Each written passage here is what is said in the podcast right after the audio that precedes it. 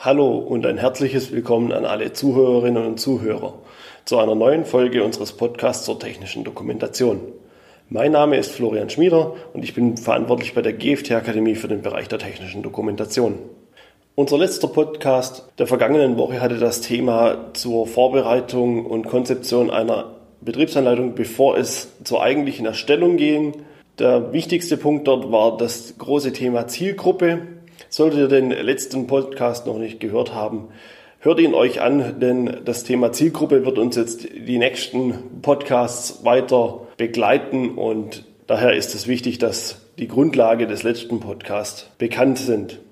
Unser heutiges Thema ist die Erstellung der Anleitung. Konkret gehen wir dieses Mal auf die ersten Inhalte einer Anleitung ein. Da geht es um das Deckblatt, um das Impressum, um das Kapitel 0, wie ich es gerne nenne, Zweck und Orientierung in einer Anleitung, sowie das erste Kapitel, die Identifikation des Produktes. Ja, fangen wir ganz vorne auf der Anleitung an mit dem Deckblatt. Das Deckblatt sollte zunächst einmal, das ist aus meiner Sicht sehr wichtig, äh, ein Bild haben des Produktes, zu dem denn diese Anleitung gehört. Also irgendeine Produktabbildung, das darf auch gerne ein schöneres Motiv sein aus der Marketing- oder Werbeabteilung, das einfach ein bisschen das Produkt darstellt und der Leser oder derjenige, der die Anleitung in die Hand nimmt, direkt sehen kann, okay, diese Anleitung oder dieses Dokument gehört zu diesem Produkt.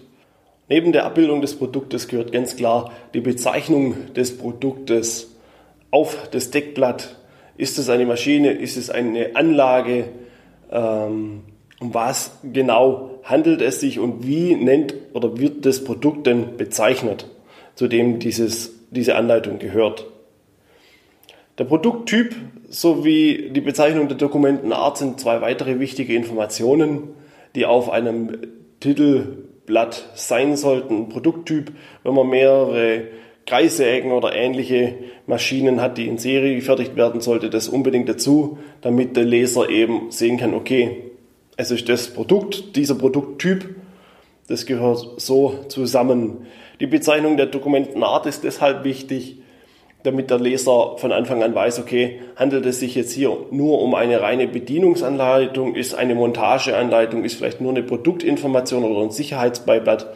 Was ist denn das für ein Dokument, was er vor sich hat? Neben diesen Inhalten gehören äh, verschiedene Nummern dazu. Da kann man zur Identifikation des, der Anleitungen des Produktes Auftragsnummern, Seriennummern, Artikelnummern, oder ähnliches anbringen. Alles, was einfach dem Leser hilft, die Anleitung oder auch die, das Produkt zu identifizieren und zuzuordnen. Im Falle gerade von einem Serviceauftrag oder ähnlichem ist es wichtig, damit man einfach sagen kann, okay, ich habe hier das Produkt, aber ich habe keine Anleitung mehr. Äh, oder ich habe hier eine Anleitung, ist die noch aktuell? Dann kann man auf die Nummern verweisen. Dementsprechend ist so etwas einfach wichtig. Für größere Produkte empfiehlt sich außerdem noch ein Baujahr anzubringen. Das ist gerade bei Maschinen oder Anlagen in einer größeren Dimension wichtig, damit auch klar ist, okay, das Produkt kommt aus dem Jahr 2006 oder vorher, ist vielleicht auch entsprechend dann veraltet, beziehungsweise auch die Anleitung könnte auf einem alten Stand sein. Das hilft natürlich dem Leser auch gleich bisschen der Zuordnung.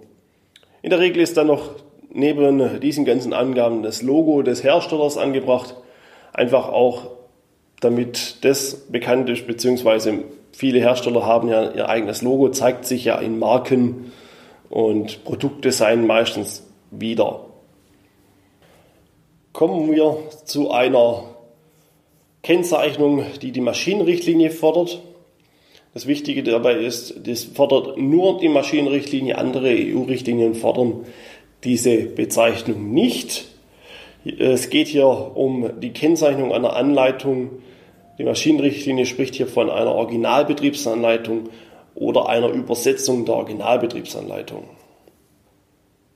Ja, die Kennzeichnung der Originalbetriebsanleitung bzw. die Kennzeichnung der Übersetzung der Originalbetriebsanleitung hat erfahrungsgemäß gezeigt, dass es viele Missverständnisse draußen in der Praxis gibt. und dieser Hintergrund des Begriffes aus der Maschinenrichtlinie leider nicht eindeutig definiert wurde, beziehungsweise es einfach viele Unklarheiten in diesem Bereich gibt. Prinzipiell eine, äh, eine wichtige Information, wenn man als Hersteller nach Maschinenrichtlinie eine Übersetzung der Originalbetriebsanleitung ausliefert, muss man auch immer eine Originalbetriebsanleitung ausliefern. Das hat zur Folge in der Praxis, dass wir ganz schnell einen größeren Papiertiger haben, der hohe Kosten verursachen kann. Beispielsweise, wenn wir eine Anleitung haben in Deutsch, die als Originalbetriebsanleitung gekennzeichnet ist und 1000 Seiten hat und ins Englische übersetzt wird, dann haben wir nochmal 1000 Seiten im Englischen, die dann gekennzeichnet sind als Originalbe Übersetzung der Originalbetriebsanleitung. Wird jetzt die Maschine nach England und Großbritannien ausgeliefert, muss auf Basis der Maschinenrichtlinie neben der übersetzten Anleitung, die gekennzeichnet ist als Übersetzung der Originalbetriebsanleitung, auch die deutsche mitgeschickt werden. Dann haben wir statt 1000 Seiten gleich mal 2000 Seiten. Das sind mehrere Ordner voll. Das sind nicht unerhebliche Druckkosten, vor allem wenn wir dann in mehrere Sprachen der EU übersetzen und in mehrere Länder verkaufen. Prinzipiell hat ein Hersteller immer das Recht, es auch äh, die übersetzte Anleitung als Original äh, kennzeichnen zu dürfen. Das heißt, er kann auch, wenn wir in dem Beispiel von gerade bleiben, die englische Anleitung als Originalbetriebsanleitung kennzeichnen und diese nur nach Großbritannien versenden. Dann haben wir nur noch 1000 Seiten statt den 2000 Seiten. Viele denken, dass es haftungstechnisch einen Unterschied macht, ob man jetzt eine Betriebsanleitung als Originalbetriebsanleitung oder Übersetzung der Originalbetriebsanleitung kennzeichnet. Das macht als Hersteller innerhalb der EU gar keinen Unterschied. Man ist immer für beide Sprachen verantwortlich, sprich auch für die Übersetzung. Ja, warum dann diese Differenzierung zwischen Originalbetriebsanleitung und Übersetzung der Originalbetriebsanleitung? Der Hintergrund dieser Unterscheidung liegt darin, dass man ja neben den EU-ansässigen Herstellern von Maschinen und Anlagen auch außerhalb der EU Maschinenbauer hat, die dann in die EU importieren.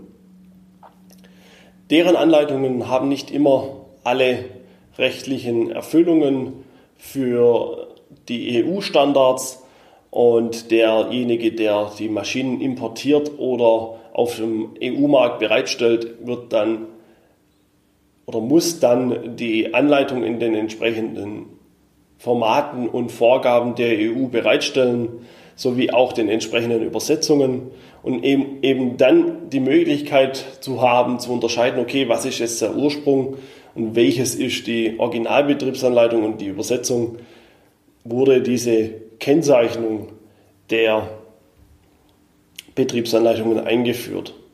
So kann auch eine Marktaufsicht schnell erkennen, wenn eine eingeführte Maschine einen Sachschaden oder eine Verletzung verursacht hat, welche, Maschine, äh, welche Anleitung ist denn das Original, welche ist denn eine Übersetzung und woher kommen die jeweiligen Anleitungen. Neben dieser Kennzeichnung sollte außerdem auf einem Deckblatt der Anleitung eine Versionsnummer der Anleitung sein, um eben zu sehen, okay, in welchem Stand ist diese Anleitung oder wie oft wurde sie bereits überarbeitet. Es sollte ein Index oder ein Druckdatum drauf, sowie wenn man eine mehrsprachige Anleitung mit vielen Fremdsprachen hat, auch ein Inhaltsverzeichnis oder eine Übersicht, wo man denn welchen, welche Sprache findet. Kennt man vor allem im Bereich der Elektroartikel, wo man gleich mal 10, 15 äh, Sprachen hat und die man dann, wenn die Anleitung schlecht gemacht wurde, erstmal mühselig suchen muss, wo denn der deutsche Teil ist.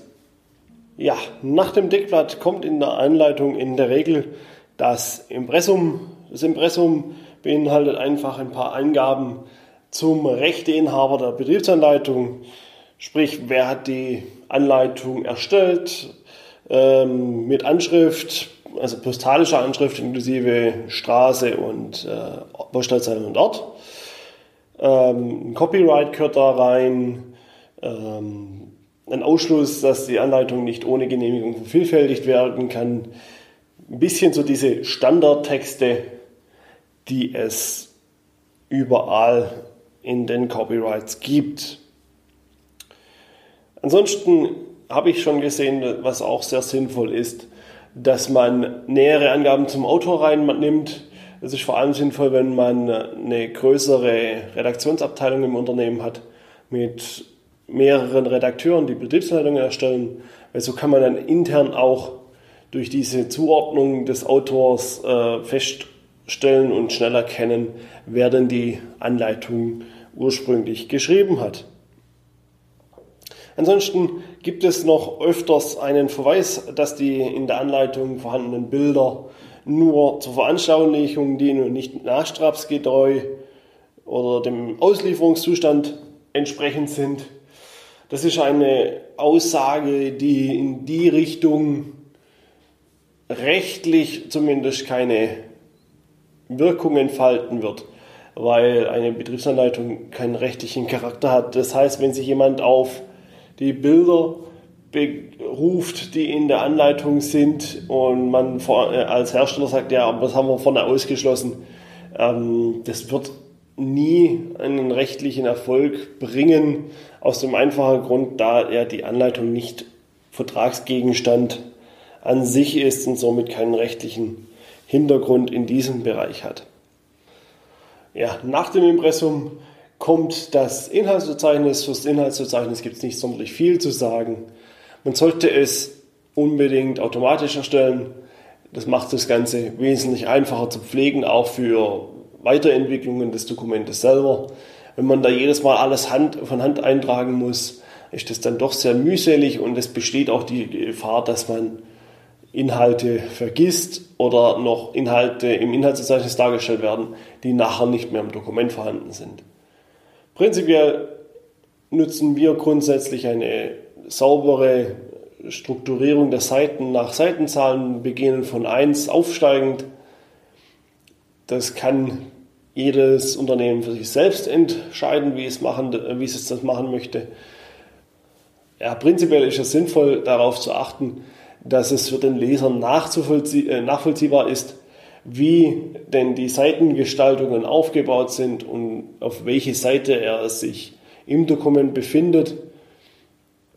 Das sollte einfach bei der Wahl der Seitenzahlen oder der Seitenkonstellation beachtet werden. Abbildungstabellenverzeichnisse oder Indexe wie Abkürzungsverzeichnisse oder ähnliches kommen ans Ende des Dokumentes. Das werden wir dann in einem nachfolgenden Podcast noch ansprechen, was es da für Möglichkeiten gibt. Nach dem Impressum kommt das bei uns sogenannte Kapitel 0. Das hat keine Kapitelnummer in dem Sinne und dieses Kapitel dreht sich nur um, das, um den Zweck und, in, und die Orientierung der Betriebsanleitung.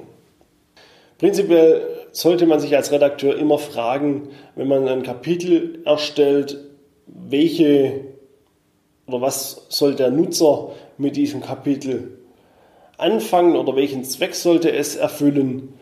Ähm, unsere interne Frage für das Kapitel 0 Zweck und Orientierung der Betriebsanleitung ist, wie ist die Anleitung aufgebaut und warum ist sie wichtig? Ähm, das zeigt sich dann auch in der Struktur des Kapitels. Wir fangen direkt in der Regel an mit dem Zweck der Anleitung, dass es eben ein Teil des Produktes ist, dass es äh, Restgefahren gibt, äh, dass das Produkt in der Regel keine selbstverständliche Handhabung aufweist und dass die Aufbewahrung und Neuanforderung von Anleitungen, beziehungsweise wenn sie beschädigt werden sollten, was auch vorkommen kann, dass sie neu angefordert werden, das schreiben wir alles in dieses Kapitel rein. Ansonsten fügen wir in dieses Kapitel normalerweise eine Grobübersicht der Zielgruppen und Kapitelzuordnungen ein, wo wir einfach in einer kurzen Tabelle erklären, okay, welches Kapitel ist denn für welche Zielgruppe geschrieben oder geeignet. Der Bereich Orientierung in der Anleitung ist äh, für uns die Anleitung zur Anleitung. Da geht es einfach ganz klar darum, ähm, was für Symbole sind in der Betriebsanleitung ähm, eingebaut, mit deren Erklärung. Also einmal die normalen Informationssymbole oder allgemeinen Piktogramme wie diese, Aus, äh, diese Is für Informationen und ähnliches. Aber auch die Erklärung aller verwendeten Warnsymbole, also die ISO-Piktogramme beispielsweise, aller Gebotssymbole, Verbotssymbole, alles, was man an Bildern verwendet oder häufiger verwendet in der Anleitung, sollte erklärt werden, um einfach zu verhindern, dass ein Leser ein Bild nicht erkennt und dann eine Gefahrensituation eventuell nicht richtig einschätzen kann. Verschiedene Studien haben auch in diesem Bereich gezeigt, dass selbst die standardisierten Piktogramme der ISO nicht immer erkannt werden. Da wurde schon aus Quetschgefahr, also dieses Piktogramm, wo eine Hand zwischen zwei Balken eingeführt wird, äh, gedeutet, dass das bedeuten soll, hier Hand einführen. Also da gibt es äh, sehr interessante Studien, weshalb eben auch diese Erklärung der Piktogramme so wichtig ist. Neben den Piktogrammen erklären wir in unseren Anleitungen alle Warn- und Sicherheitshinweise. Das bedeutet, wir machen anfangs in diesem Kapitel ein Beispiel aller Gefahren und Warnhinweise sowie deren Gestaltung, damit einfach der Leser sehen kann, okay, so sieht ein Warnhinweis der Stufe Gefahr aus und so ist er strukturiert. Ähm, das Wichtige hierbei ist, dass man auch ein einfaches, leicht verständliches Beispiel mit dazu nimmt. Wir nutzen hier in der Regel das Beispiel für lebensgefährliche Spannung oder Strom. Einfach weil das ein Beispiel ist, das in der Regel jeder Leser der Anleitung versteht die Gefährlichkeit des elektrischen Stromes bekannt ist und das Ganze dann einfach und klar verdeutlicht. In diesem Zuge sei auch gesagt, dass es wichtig ist, dass man darauf achtet, dass man sämtliche Warn- und Sicherheitshinweise im Dokument entsprechend gleich strukturiert und definiert. Wir nutzen in diesem Bereich das sogenannte SAFE-Prinzip. S steht in diesem Fall für das Signalwort, sprich Gefahr, Warnung, Vorsicht oder Hinweis bei uns. A ist die Art und Quelle der Gefahr, woraus die Gefahr besteht. Also in, in, um bei dem Beispiel Strom zu bleiben, wäre es die gefährliche Spannung. F sind die Folgen bei Nichtbeachtung Sprich, um beim Beispiel zu bleiben, dass eine Nichtbeachtung des Sicherheitshinweises dazu führt, dass man einen lebensgefährlichen Stromschlag erhält, der zu Tod führen kann. Und zu guter Letzt steht das E im Safe-Prinzip für das Entkommen oder das Vermeiden der Gefahr. Um bei unserem Beispiel mit dem Strom zu bleiben, wäre es das Gerät, die Maschine oder die Anlage vom Spannungskreis bzw. durch den Netzschalter vom Stromkreis zu trennen und gegen Wiedereinschalten zu sichern. Neben diesen ganzen Erklärungen kann man noch die ganzen Listen, Handlungsschritte und Nummerierungen, die man im Dokument verwendet, erklären. Einfach damit auch der Leser sieht, okay, so sieht hier eine Liste aus, so sieht hier eine Handlung aus, die ich konkret befolgen soll. Einfach nur, damit er sich besser auch in diesem ganzen Dokument zurechtfindet. Das war jetzt die kurze Information zum Kapitel 0 Zweck und Orientierung in der Anleitung. Das nächste Kapitel ist ein bisschen kürzer. Das ist in der Regel das Kapitel 1 Identifikation. Da stellen wir uns immer die Frage, wie kann ein Leser feststellen, welches Produkt zu welcher Anleitung gehört? Das ist vor allem eine Frage in der Serienfertigung mit vielen Varianten und Sonderausstattungen. Äh, das beste Beispiel wäre hier wohl das Auto, wo es so viele Möglichkeiten gibt. Sprich, wie kann man als Leser feststellen, wie das Produkt zu, welchem, zu welcher Anleitung gehört?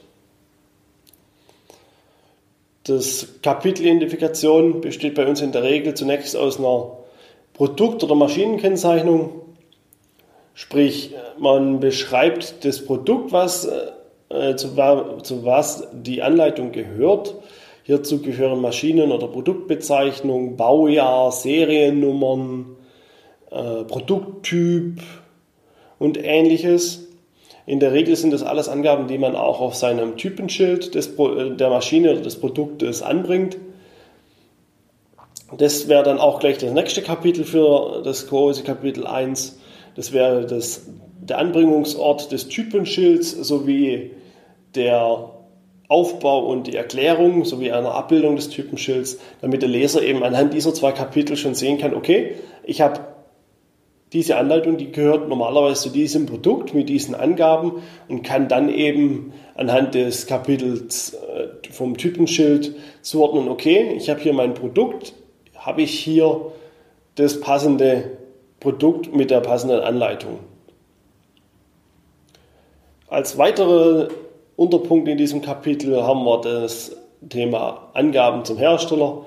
Das heißt, hier kommt die komplette Anschrift und äh, Niederlassung des Herstellers mit Kontaktmöglichkeiten äh, rein. Das heißt E-Mail, Telefon, Fax, damit sich der Kunde, wenn was mit der Maschine sein sollte, auch an den Hersteller wenden kann. Ein, Kontakt, ein kompletter Kontakt für die Dokumentation kann auch sinnvoll sein oder für den Service beispielsweise in diesem Kapitel. Wichtig beim Service ist zu bedenken, je nachdem, wohin man sein Produkt liefert, sollte man sich auch Gedanken machen über das Thema Zeitzonen und welche Service-Hotline man hier reinschreibt. Ja, die Service- und äh, Hotline-Kontaktinformationen sind dann wichtig, wenn man beispielsweise ein Produkt in die USA verkauft ähm, da haben wir eine, einen Zeitversatz von mehreren Stunden. Ich glaube, das sind bis zu neun oder zehn Stunden Unterschied zu Deutschland.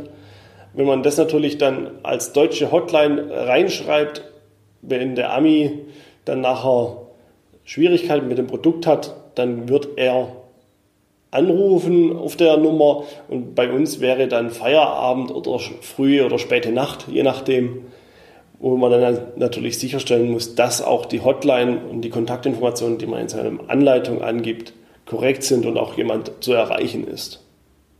Nach den Angaben zum Hersteller folgt in der Regel bei uns die Konformitätserklärung. Da wird einfach nur ein Platzhalter zunächst eingebaut, der dann später durch eine Abbildung oder einen Scan einer Kundenkonformitätserklärung ersetzt wird. Konformitätserklärungen sollten immer im Original beim entsprechenden Hersteller des Produktes vorliegen und dann als Kopie oder Abbildung in die Anleitungen eingebaut werden. Es muss nicht jede Konformitätserklärung von Hand von einem Geschäftsführer oder einer vertretungsbevollmächtigten Person unterschrieben werden. Das wäre ja auch bei Serienprodukten kaum möglich. Wichtig, was auch bei, für die wie auch für die Konformitätserklärung wichtig ist die Übersetzung. Die sollte nämlich auch in den entsprechenden Sprachen vorhanden sein, wo das Produkt hingeht. Sprich, wenn man das auf dem europäischen Kontinent vertreibt, dann sollte man die entsprechenden Sprachen auch dort aufführen und die Konformitätserklärung entsprechend übersetzen lassen. Zu guter Letzt kommt in das Kapitel Identifikation bei uns noch ein optionales Unterkapitel, da geht es dann einfach um die angewendeten Normen und Richtlinien für das Produkt oder die Maschinen. Das kann wichtig sein, ist aber eher von Produkt zu Produkt ab, äh, abhängig. Ähm, meistens wird es genutzt, wenn man intern für sich selbst Maschinen herstellt, für den internen Gebrauch, weil dann man eben auch bestimmte Normen einhalten möchte und das dann eben auch entsprechend dokumentieren möchte. Wie gesagt, eben eher ein optionales Kapitel, kann aber unter Umständen sinnvoll sein.